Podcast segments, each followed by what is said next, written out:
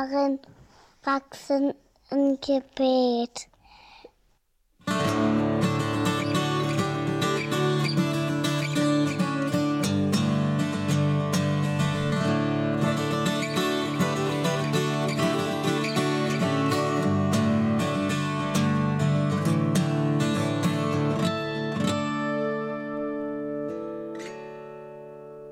Moin zusammen, hier ist der Krautner Podcast über die Pflanzenforschung. Grüßt euch, hallo. Moin Moin, hier ist der Kaspar. Das ist der Kaspar, genau, das ist der Kaspar und ich bin der David. Ich grüße euch.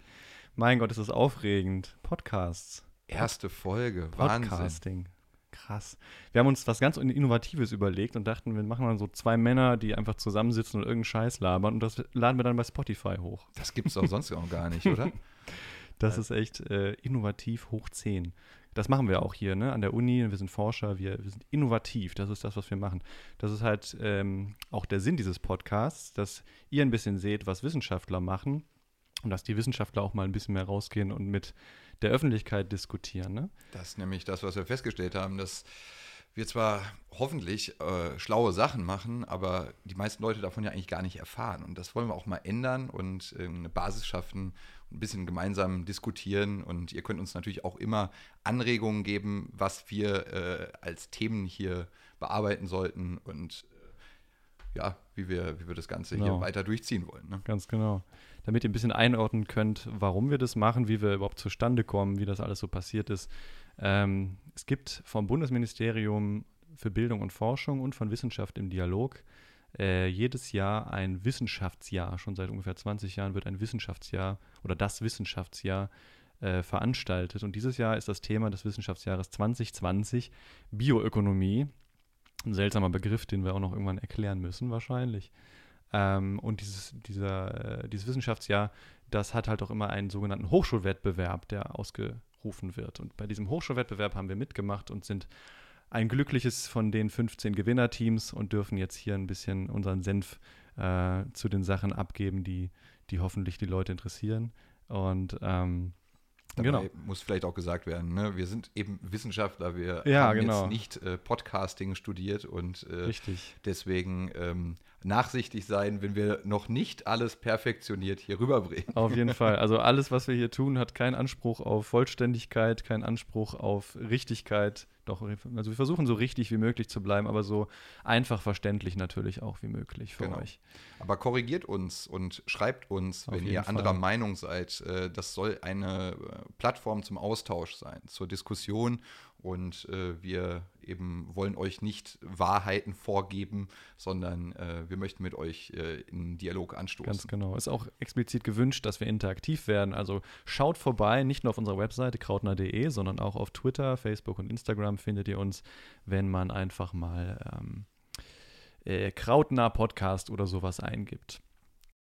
Ja, Worum soll es gehen? Es soll gehen um Pflanzenforschung, um Pflanzenzüchtung. Warum soll man Pflanzen überhaupt züchten oder warum äh, machen Menschen das überhaupt? Und was sind so die aktuellen Themen in der Pflanzenforschung an der Uni oder in äh, der Industrie, die vielleicht interessant sein könnten?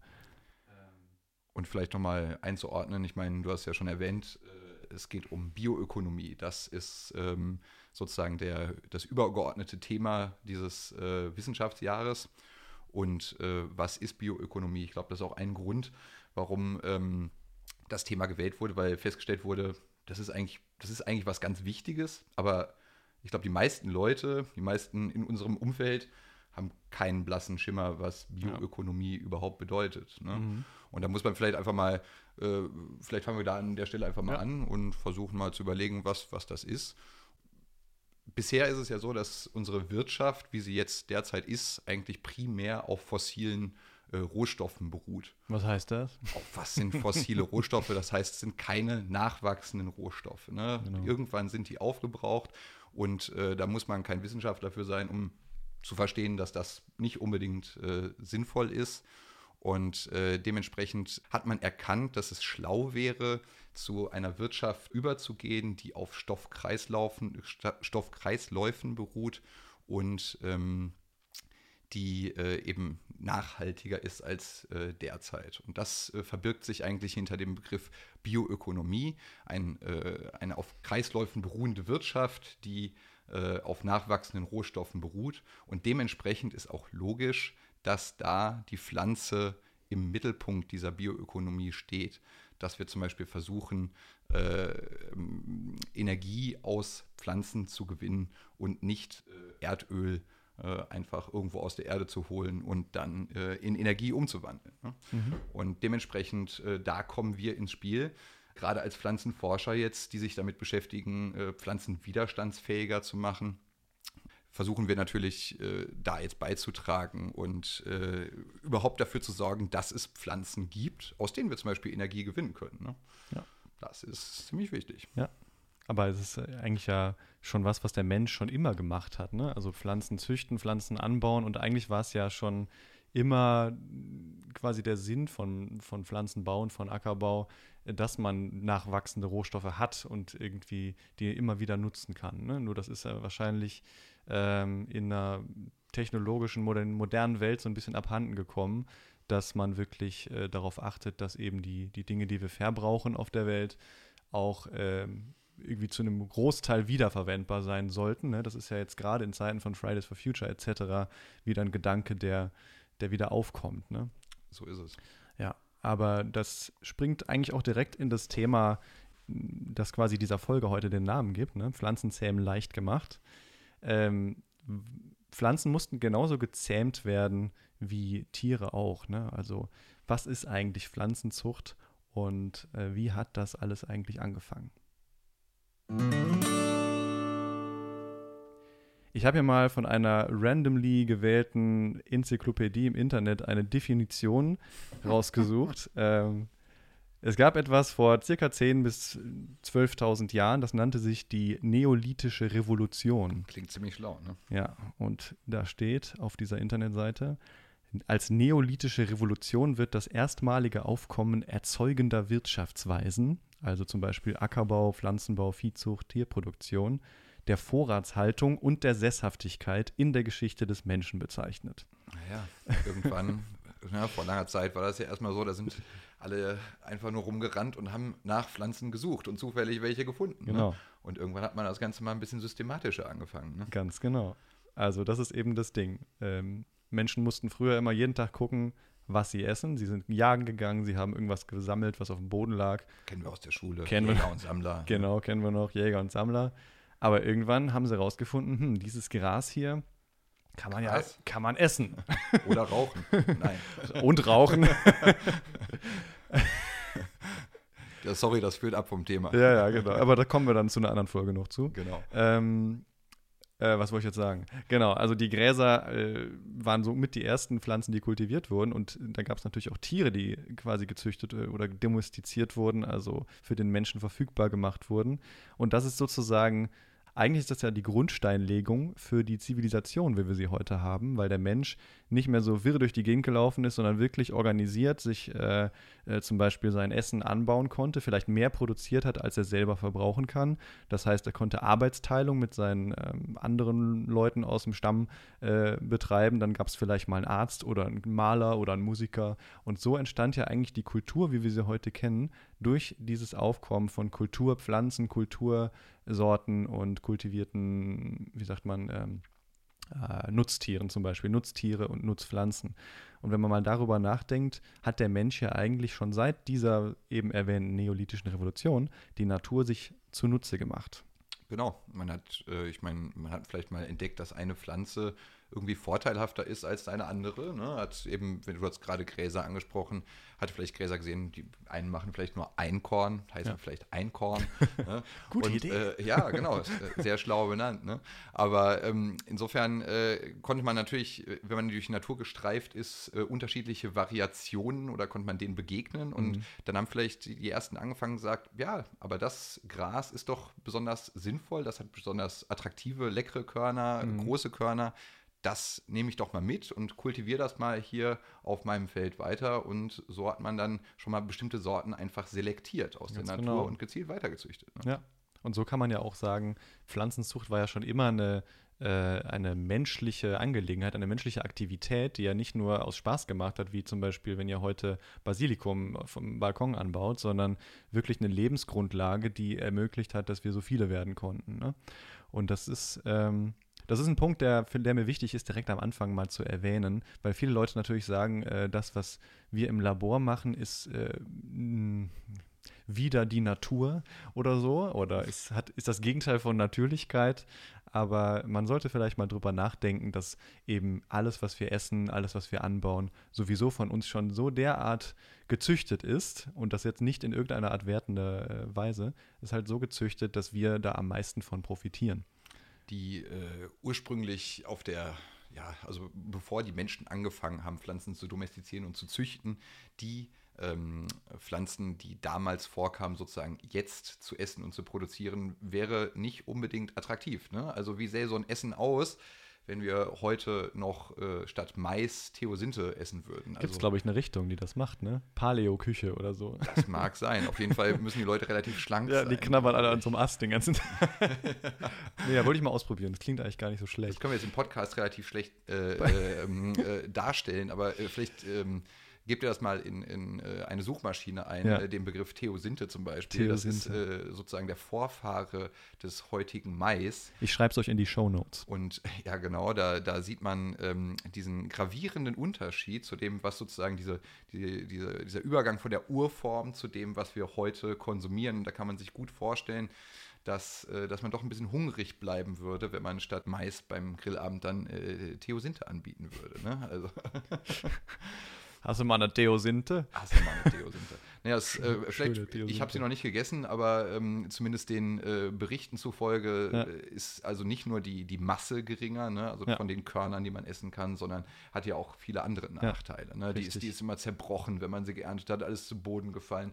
Die war äh, relativ hart und holzig und hatte eben viele Nachteile und hatte auch einen schlechten Wuchs. Das mhm. heißt, ich glaube, wenn man äh, sich in die Situation von so einem Bauern versetzt, ähm, ist, ist da, glaube ich, so eine Maispflanze deutlich äh, attraktiver in der Handhabung. Man kriegt auch mehr Pflanzen äh, auf ein Feld. Ne, und auf jeden Fall. Aber was man da auch zu sagen muss, ist, dass diese ursprünglichen Wildpflanzen, sage ich mal, immer noch sehr nützlich sind. Also es ist eigentlich ganz gut, dass die nie verloren gegangen sind, die allermeisten von denen, weil wir jetzt wieder als Wissenschaftler hin zurückgehen und schauen, was können die eigentlich, was unsere Kultursorten vielleicht nicht können oder nicht mehr können, da wir sie zu sehr überzüchtet haben.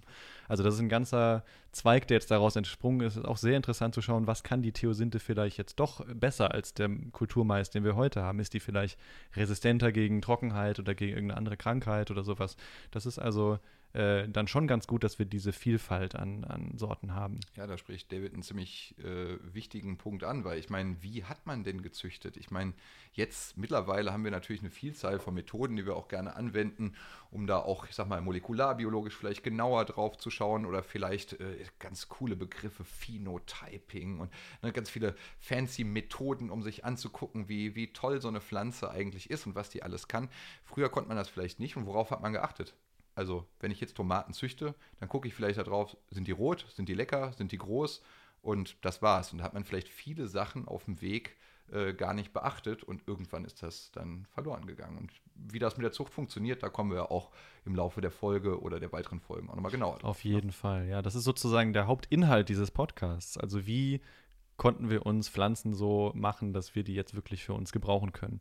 Und wenn ihr da Fragen zu habt, ich werde das jetzt nochmal erwähnen, dann schreibt uns bitte, ne? weil so ein Podcast lebt von Hörerkommentaren und ich weiß, dass, dass ihr zuhört. Ich sehe euch durch eure Knöpfe im Ohr. Also greift zum Handy, schreibt meinetwegen alles in Kleinbuchstaben, ist mir ganz egal. Schreibt eine Frage wie so, hä, warum stirbt eigentlich mein Basilikum auf dem Tisch immer?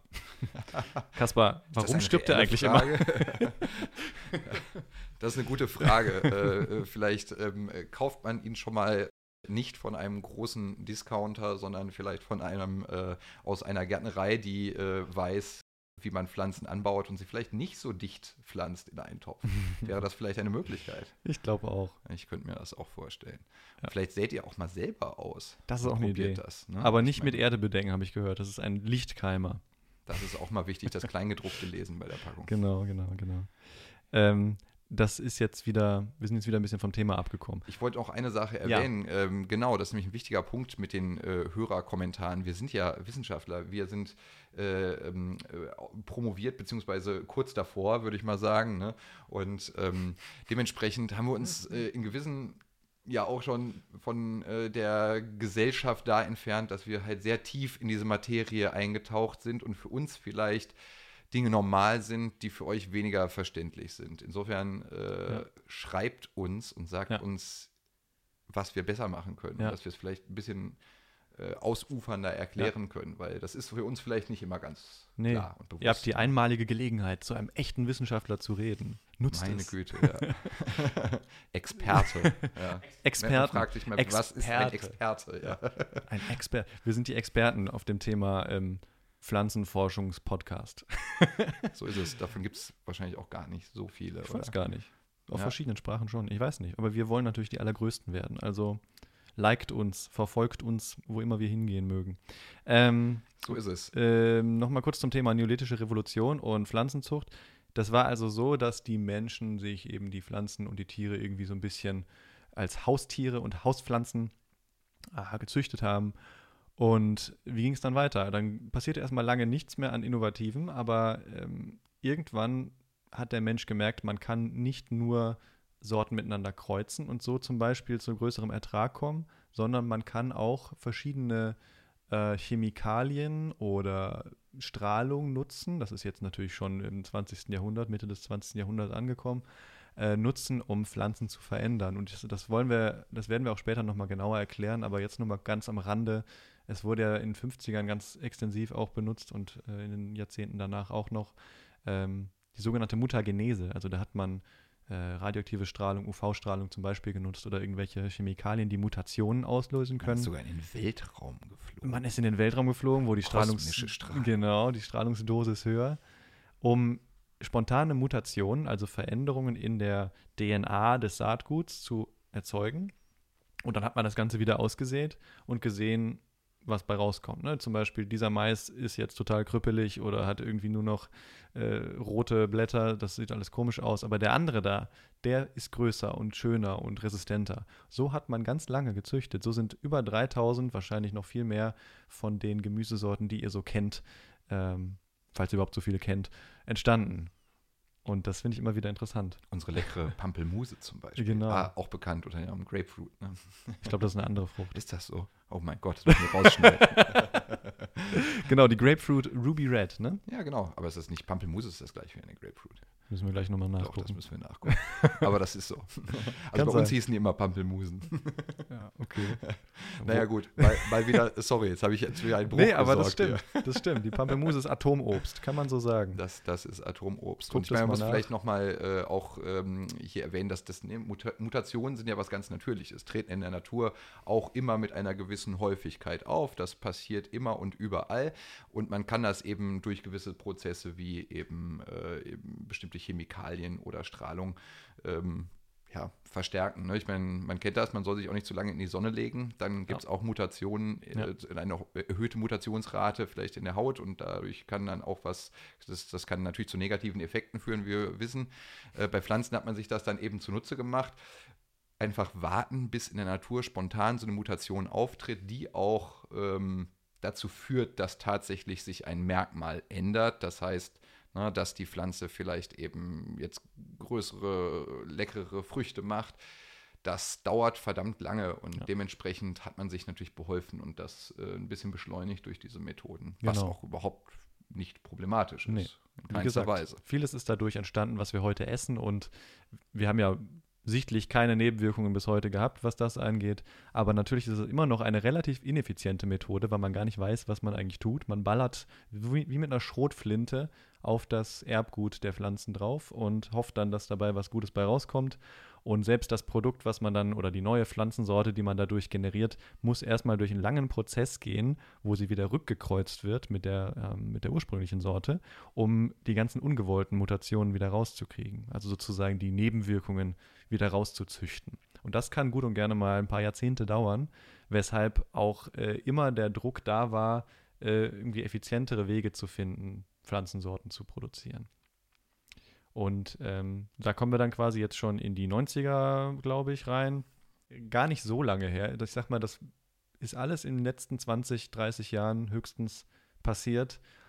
Gab es da einen exponentiellen Anstieg an neuen Erfindungen, die oder neuen Patenten und so weiter, die, was die Pflanzenzüchtung angeht. Und ähm, ja, in dem Zuge ist dann natürlich auch die grüne Gentechnik entstanden. Und die grüne Gentechnik bedeutet eigentlich einfach nur, dass man molekulare Methoden anwendet, um gezielt das Erbgut von Pflanzen zu verändern und nicht so ungezielt wie zum Beispiel mit der Mutagenese, die ich eben erklärt habe. Ähm, genau. Und es schafft einem eben auch Möglichkeiten, äh, Artgrenzen zu überwinden, die Richtig. äh, die normalerweise kann man natürlich nur Pflanzen miteinander kreuzen, äh, ne, die Ja. miteinander kompatibel sind, wenn Ja. man das mal so formulieren darf. Ja. Und äh, ich kann eben äh, nicht aus ähm, eine Kirsche mit Weizen kreuzen. Also, oder Genau. zumindest wüsste ich nicht, dass das funktioniert. Und äh, sowas wäre jetzt natürlich möglich, ein Gen aus Theoretisch, der Kirsche zu nehmen und den Weizen zu. Genau. Ein völlig äh, absurdes Beispiel, aber möglich wäre es. Genau. Und da das aktuell immer noch ein sehr heißes Thema ist, ne, Stichwort Genschere, CRISPR-Cas, das kommt alles noch in den nächsten Episoden vor. Ähm, und ihr werdet wahrscheinlich äh, raushören, wie wir dazu stehen. Da muss ich, glaube ich, gar nicht viel zu sagen. Aber wir möchten auch, dass ihr eure eigene Meinung dazu bildet und uns äh, eure Sorgen, Wünsche ähm, etc. auf jeden Fall zukommen lasst. Ähm, das ist wirklich ein heißes Thema, was hochaktuell ist. Man kriegt ja jeden Tag als Wissenschaftler so eine Sammlung von E-Mails oder von Artikeln, die neu erschienen sind. Und da ist wirklich, äh, ich sag mal, acht von zehn haben was mit CRISPR-Cas zu tun oder irgendeiner neuen äh, Genome-Editing oder ähm, Genommodifikationsmethode. Und das finde ich schon bemerkenswert. die alten Techniken sind da halt einfach nicht so präzise, wie das äh, mittlerweile möglich ist. Ne? Und äh, das bieten, da bieten sich natürlich viele, viele Möglichkeiten, aber es ist auch verständlich, äh, dass gerade wenn man nicht so in der Materie ist, dass damit auch Sorgen verbunden sind. Und das ist auch vollkommen berechtigt. Und ich denke, darüber muss man diskutieren, inwieweit äh, äh, ne, oder was heißt, äh, trotzdem ist es wichtig, sich, sich immer wieder mit auseinanderzusetzen, welche ähm, Folgen man im Prinzip auch durch sein äh, Handeln oder welche, sich, welche Folgen sich daraus ergeben können und äh, immer äh, sozusagen die ökologischen äh, Konsequenzen zu betrachten. Äh, interessant ist natürlich, wie, wie das Ganze auch reguliert wird. Ne? Also genau. bei, bei dem, was David gerade angesprochen hat, die, bei der Mutationszüchtung ist so, dass im Prinzip ihr das auch eigentlich zu Hause machen könntet. Ne? Ihr könntet selber eine Pflanze mutagenisieren und wenn euch äh, eine der Nachkommen besonders gut gefällt, dann könntet ihr ins Feld stellen und ihr könntet die äh, in eurem Hofladen die Produkte verkaufen. Ja. Ähm, wenn ihr jetzt aber CRISPR-Cas äh, anwenden würdet oder eine andere als Gentechnik eingestufte äh, Methode, Mhm. dann wäre das natürlich nicht so. Ja. Und da müsst ihr einen ganz aufwendigen Prozess durchlaufen. Mhm. Und das sind natürlich so Punkte, mit denen wir als Wissenschaftler äh, ähm, auch ein bisschen hadern, weil wir ähm, nicht unbedingt wissenschaftlich diskriminieren können, warum die eine Methode jetzt für uns verträglicher sein soll als die andere. Genau. Und darüber wollen wir mit euch diskutieren und auch im Dialog bleiben. Gerne. Also bitte schreibt uns auch eure Fragen. David hat es ja gesagt, es ist auch ständig in den Medien.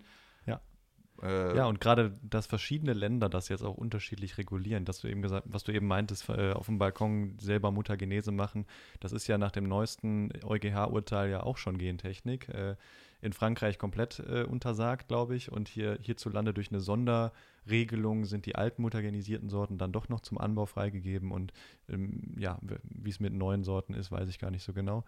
Ähm, Ja, ist aber super spannend.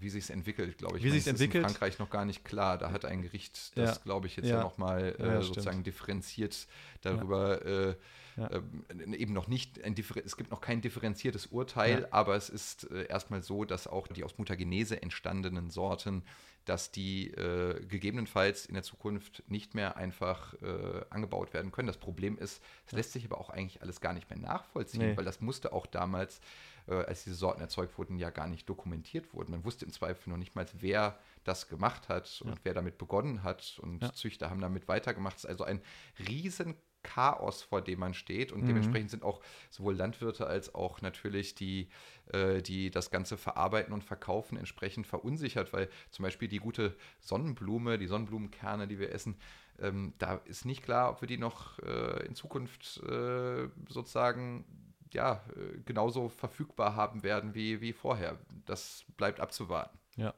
Nee, das ist echt spannend. Und wir laufen da quasi zwangsläufig gegen so eine bürokratische Wand, vor allem wenn Länder das unterschiedlich regeln, weil natürlich der ganze Handel damit zusammenhängt und dass man dann, wenn man irgendwie Sojas aus Brasilien importiert, dann muss man genau dokumentieren, wo kommen die her und wie sind die entstanden.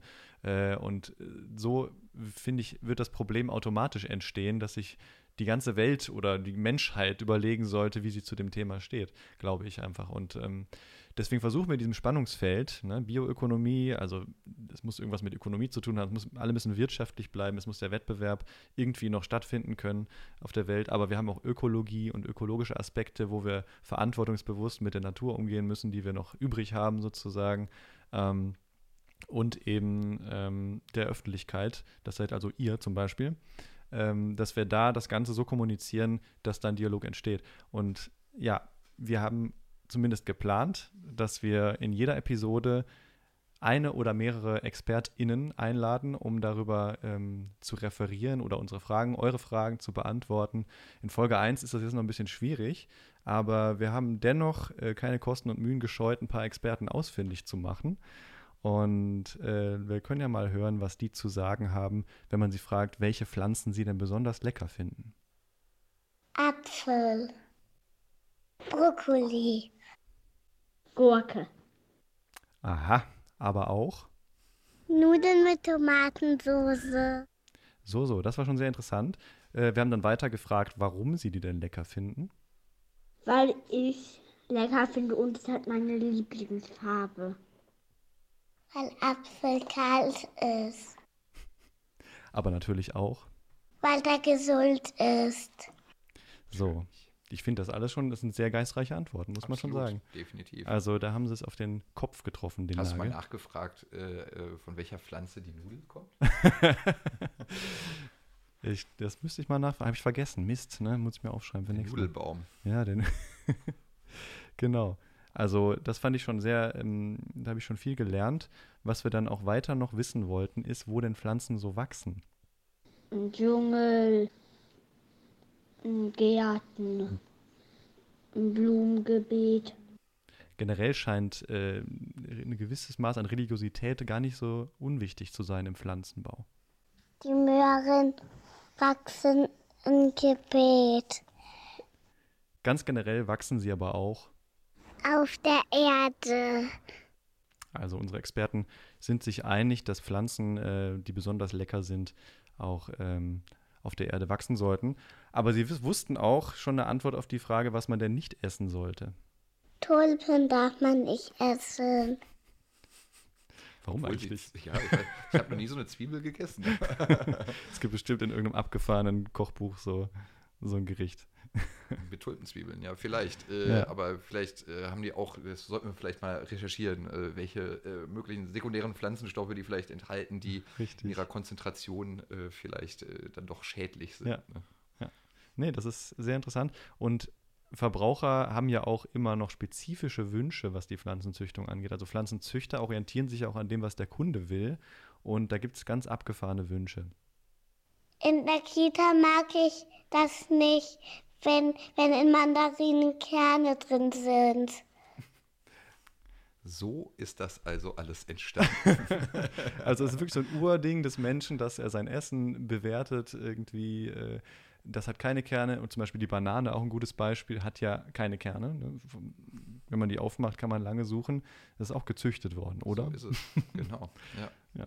Ich meine, das ist natürlich auch, ich meine, das, das, das kennt ja jeder, dass, Hm. äh, dass das störend ist. Und äh, natürlich ist es angenehmer, eine Traube ohne Kerne zu essen, als eine Traube mit Kernen. ne? Genau. Das ist äh, absolut verständlich. Ja, und das sind alles Dinge, die Pflanzenzüchter auch immer noch beschäftigen, äh, genau wie auch Farbe, Form ähm, und eben, also solche Dinge, die jetzt gar nicht mal unbedingt was mit, äh, mit Krankheitsresistenz oder so zu tun haben. Also es geht auch ganz oft um, äh, das, äh, um Verbraucherwünsche, sag ich mal. Und äh, auf dem Weg ist natürlich, wie wir am Anfang schon angesprochen haben, auch oft äh, vieles verloren gegangen, was wir vielleicht jetzt besser äh, oder was, was man jetzt korrigieren könnte und sollte. Ne? Dass man vielleicht in die Wildformen zurückgeht, schaut, was die eigentlich können und warum die vielleicht noch widerstandsfähiger sind und das dann übertragen in die Sorten, die gut schmecken und keine Kerne haben natürlich. Ja, das wäre die beste Kombi. Das wäre, das wäre natürlich ja. absolut ideal. Und deswegen ist es ganz wichtig, dass wir natürlich diese ganzen alten Sorten uns äh, weiter erhalten. Ne? Ja. Und äh, das heißt, wenn ihr einen alten Apfelbaum bei euch im Garten, bei, bei Opa, Oma habt, ne, dann äh, erhaltet ihn. Ja. Kümmert ja. euch drum. Das ist sowieso was, was wir auch in den nächsten Episoden ansprechen wollen. Also wenn ihr schon mal gegärtnert habt, oder vielleicht habt ihr es auch noch nicht gemacht, aber dann werdet ihr es vielleicht mal ausprobieren und merken, es gibt schon extrem viele Sachen, die einfach so eure Pflanze stressen können. Also sei es jetzt Mehltaupilze auf, auf der Zucchini oder Blattläuse oder Raupen, Schnecken, Vögel, ähm, Trockenheit. Gut, wenn man mal vergisst, seine Pflanze zu gießen, das ist auch so der Klassiker bei uns im Labor. Guter Punkt, muss ich gleich zu Hause mal machen. Ja, genau. Die Süßkartoffel ähm, ist bestimmt schon ganz trocken. Ach. ähm, ja, genau. Also wenn, wenn ihr mal erfahren wollt, wie wichtig Pflanzenschutz eigentlich ist, dann versucht mal selber was anzubauen. Das finde ich immer sehr interessant, was man dann so lernt. Das ist sehr heilsam. Ja, genau. So, wollt ihr mit uns eintauchen in die Welt der Pflanzen? Ja. Oder wisst ihr vielleicht schon alles über Pflanzen? Nein. Gut, dann sind wir jetzt gespannt auf alles, was da noch kommt. Wir hoffen, dass am Ende klar ist, wo Pflanzen nicht herkommen. Aus dem Supermarkt. Und dass ihr auch noch mehr Sachen mitnehmt, die wir euch erzählen. Ähm, ja, mein Name ist David, das war Kaspar. Und wir freuen uns auf die, weiteren, die weitere Zeit mit euch, die nächsten Episoden. Ihr erreicht uns unter info.krautner.de oder in den sozialen Netzwerken. Und auf www.krautner.de findet ihr auch noch die Shownotes zu dieser Sendung mit ein bisschen mehr Infos als Ausblick für die nächste Folge. Ähm, ja, da verrate ich, glaube ich, jetzt erstmal noch nichts. Mal sehen. Vielleicht sollten wir einfach nochmal darauf hinweisen, dass, äh, dass es auch sehr viele interessante andere äh, Projekte gibt bei Wissenschaft im Dialog. Genau. Und wo wir gerade über das Gärtnern gesprochen haben, da gab es äh, zum Beispiel eine sehr interessante App, wenn ihr vielleicht noch nicht so erfahren seid äh, darin äh, zu Gärtnern und äh, vielleicht noch gewisse Berührungsängste habt, keine Ahnung habt ob eure Pflanzen jetzt an, äh, auf eurer Fensterbank gut wachsen oder nicht, äh, ob die Himmelsrichtung blöd ist mhm. oder was auch immer. Ich glaube, da kriegt man zum Beispiel interessante Hinweise und es gibt eine Vielzahl anderer interessanter Projekte, genau. die äh, euch vielleicht auch interessieren könnten. Schaut einfach mal vorbei auf www.hochschulwettbewerb.net, da findet ihr die ganzen anderen Projekte. Ich möchte noch kurz ein paar Leuten Danke sagen. Ähm, zuallererst den Jungs und Mädels von Wissenschaft im Dialog. Ne? Also dank euch können wir dieses tolle Projekt durchführen. Vielen, vielen Dank dafür und auch dafür, dass ihr immer mit Rat und Tat beiseite steht oder an unserer Seite steht, wenn wir mal Fragen haben. Dann möchte ich der Theresa danken, eine ganz liebe Freundin von mir, für die Erstellung dieses fantastischen Logos. Diese wunderschöne Corporate Design, was ihr hier seht, ist von Theresa gemacht worden. Außerdem Markus, äh, Dankeschön für die Hilfe mit der Webseite. Bresi, danke für deine Unterstützung bei der Musiktechnik. Und einen großen Dank an alle Eltern, die mit ihren Kindern dieses tolle Interview geführt haben. Und ähm, ja, wir freuen uns auf die nächste Zeit mit euch. Macht fein weiter Social Distancing. Wir leben ja in Zeiten, wo wir jetzt alle zu Hause in unserem Bunker sitzen und äh, den ganzen Tag Podcasts hören, uns Gedanken darüber machen, wie die Pflanzen eigentlich entstanden sind. Aber wir wollen jetzt zusammen dem entgegenwirken, was in den letzten Jahren und Jahrzehnten passiert ist, nämlich das Scientific Distancing, dass die Leute gar keine Ahnung mehr haben von dem, was die Wissenschaftler machen. Deswegen sind wir jetzt für euch da, zumindest für die Pflanzen, für den Pflanzenbereich stehen wir zur Verfügung für Fragen und Antworten. Und nehmen euch mal ins Blumengebet. Genau. In diesem Sinne, macht es gut, haut rein und bleibt gesund. Tschö, tschö.